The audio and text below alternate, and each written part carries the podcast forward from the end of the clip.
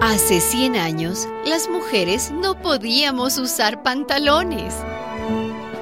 Los varones consideraban que esta prenda nos hacía parecer muy masculinas.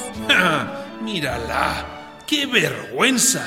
En 1915, la periodista puertorriqueña Luisa Capetillo fue arrestada en Cuba por salir a la calle con pantalones. Una prenda de vestir solo para hombres. Durante las guerras mundiales, las mujeres tuvieron que cubrir los puestos de trabajo de sus compañeros.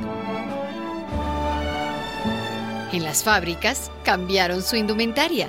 Los pantalones eran más cómodos y prácticos. Ahora nos ponemos lo que nos gusta y nadie tiene que decirnos cómo nos vestimos. 100 años del Día Internacional de la Mujer.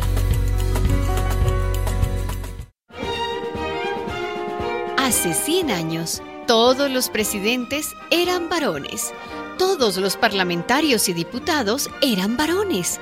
Todos los jueces, los ministros, los cancilleres, los alcaldes, los cargos públicos eran ocupados por varones. Presento mi candidatura.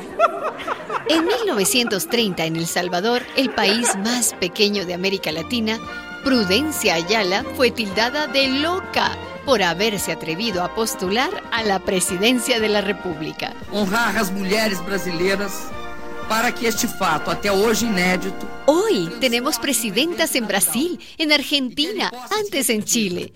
Muchos países han introducido cuotas de género en el poder legislativo y en los ministerios.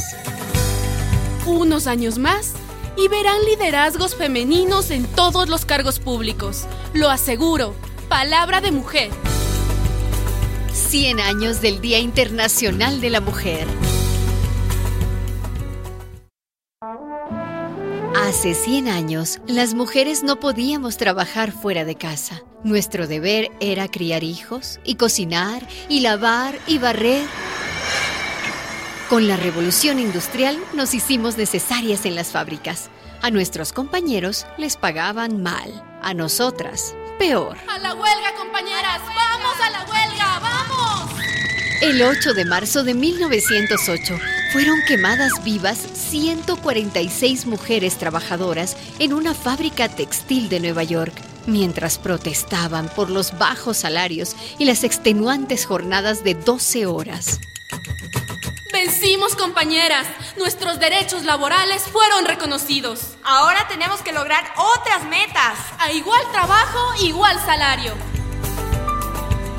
Todavía las mujeres ganamos un 10, un 20, un 30% menos que los varones. Todavía. 100 años del Día Internacional de la Mujer.